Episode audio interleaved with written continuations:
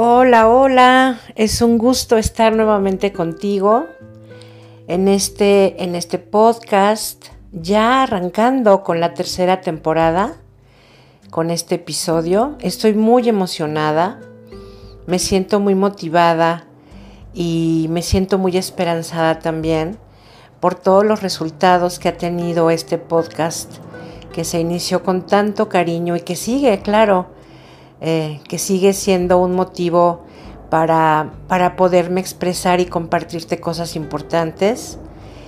Mm, me ayudas con tu presencia a cubrir mi necesidad de contribución. Así que te agradezco mucho esto. Antes de, de empezarte a platicar de qué se va a tratar el episodio de hoy, te quiero hacer un anuncio importante. Em, aparte de dar psicoterapia, ofrezco talleres, eh, conferencias y cursos de desarrollo humano. Y este lunes 11 de julio voy a ofrecer el taller Sanar los duelos, un acto de amor. Este taller ya lo he ofrecido en varias ocasiones y de hecho así se llama el retiro que anualmente hago para convocar a las, a las almas que estén en duelo para poder sanar.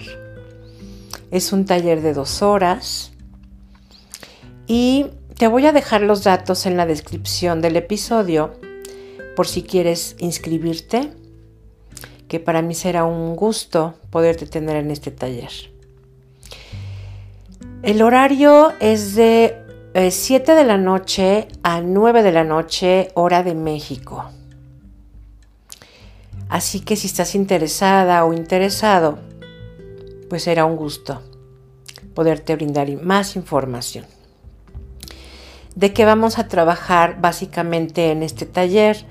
Bueno, pues te voy a dar a conocer las fases por las que pasamos todos cuando estamos en duelo, un poquito acerca de en qué momentos estamos en duelo, porque a veces la gente piensa que generalmente el duelo solamente se refiere a fallecimiento, pero no es así. Em, todos los cambios que suceden en nuestra vida nos generan un duelo, porque hay un cambio justo.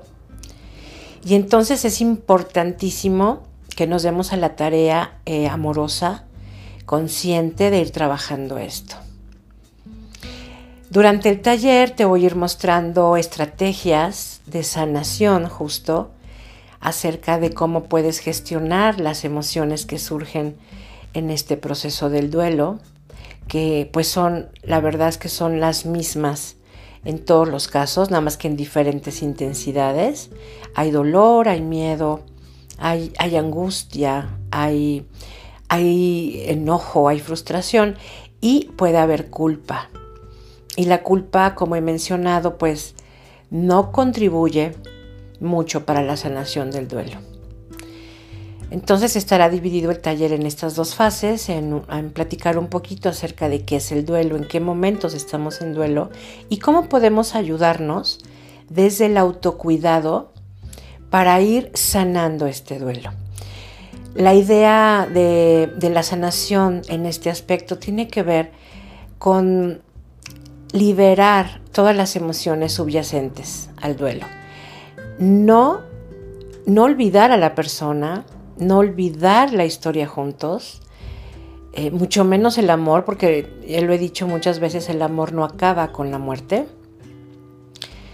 pero sí como ir resignificando este hecho en tu vida para que tú te aferres a lo vivo, y no te quedes aferrado a lo muerto. Esto sería muy triste. Así que si estás interesada o interesado, pues con todo gusto te envío informes.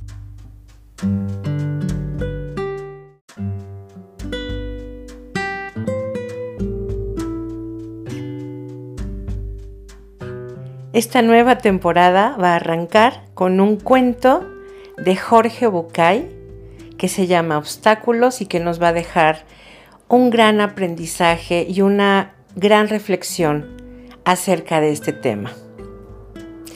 Jorge Bucay aquí nos acompaña a ver cuántos no puedo y cuántos es difícil encontramos en el camino. Pero tenemos que ser conscientes que la mayoría de los no puedo son limitaciones mentales arraigadas en nuestras creencias profundas.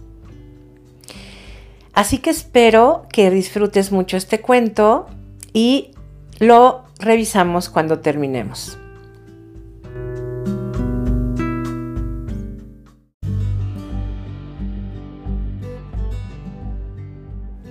Voy andando por un sendero.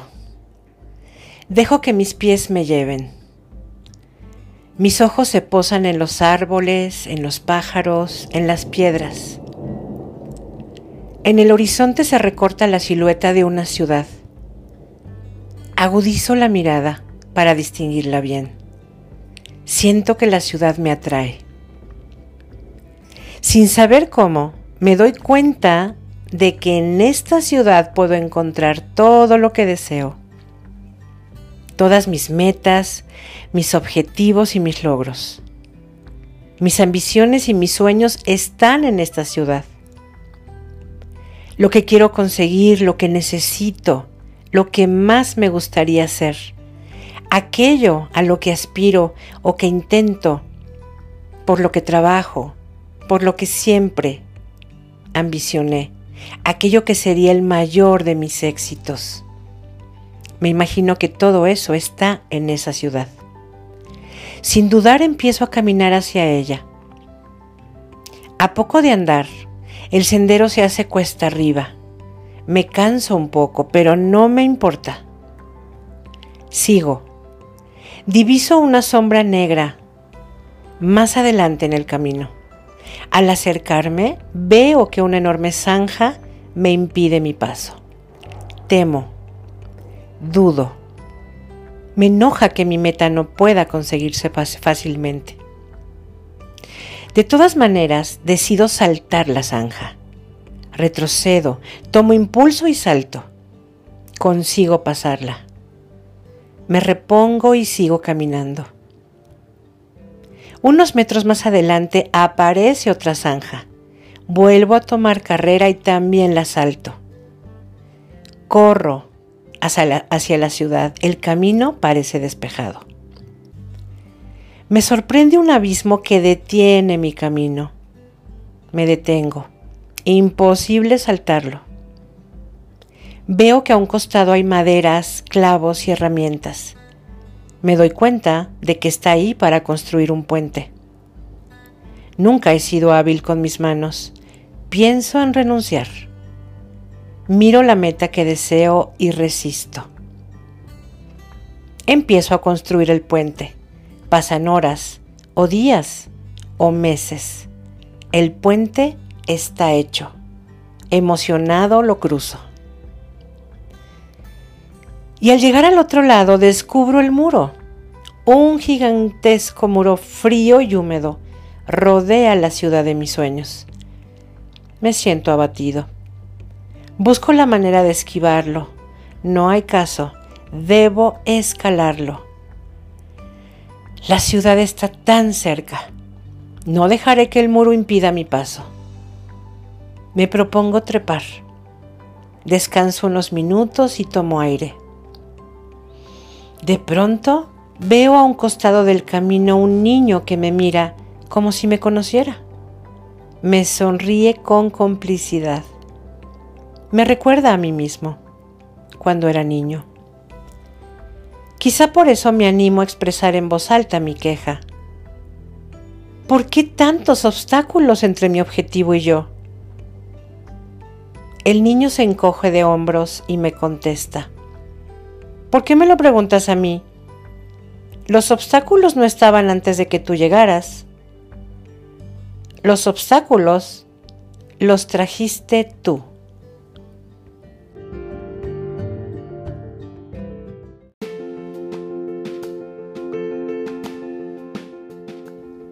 ¿Qué te pareció el cuento?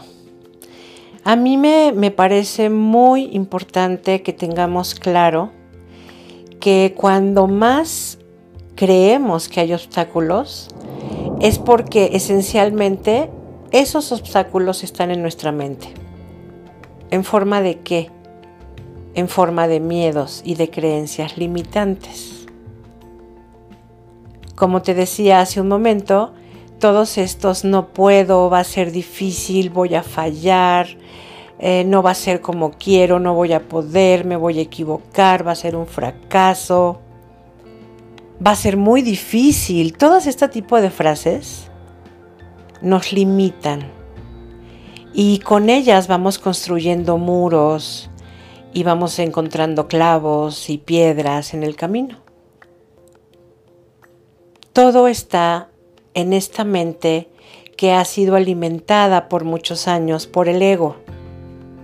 El ego que siempre tiene miedo. El ego al que siempre todo le parece difícil. Entonces, si quieres llegar a realizar lo que tú quieres, porque tienes derecho a ello, porque lo mereces, porque esencialmente venimos al mundo a ser felices y a disfrutar este banquete que nos puso Dios, analiza qué obstáculos te pones tú dentro de tu mente que finalmente ahí es donde nos sentimos más aprisionados, nos sentimos en prisión, pero esa presión es, es mental y la podemos debilitar, la podemos disolver. Con todo mi cariño te dejo esta reflexión y como siempre te mando un beso y el mejor deseo de bienestar para ti.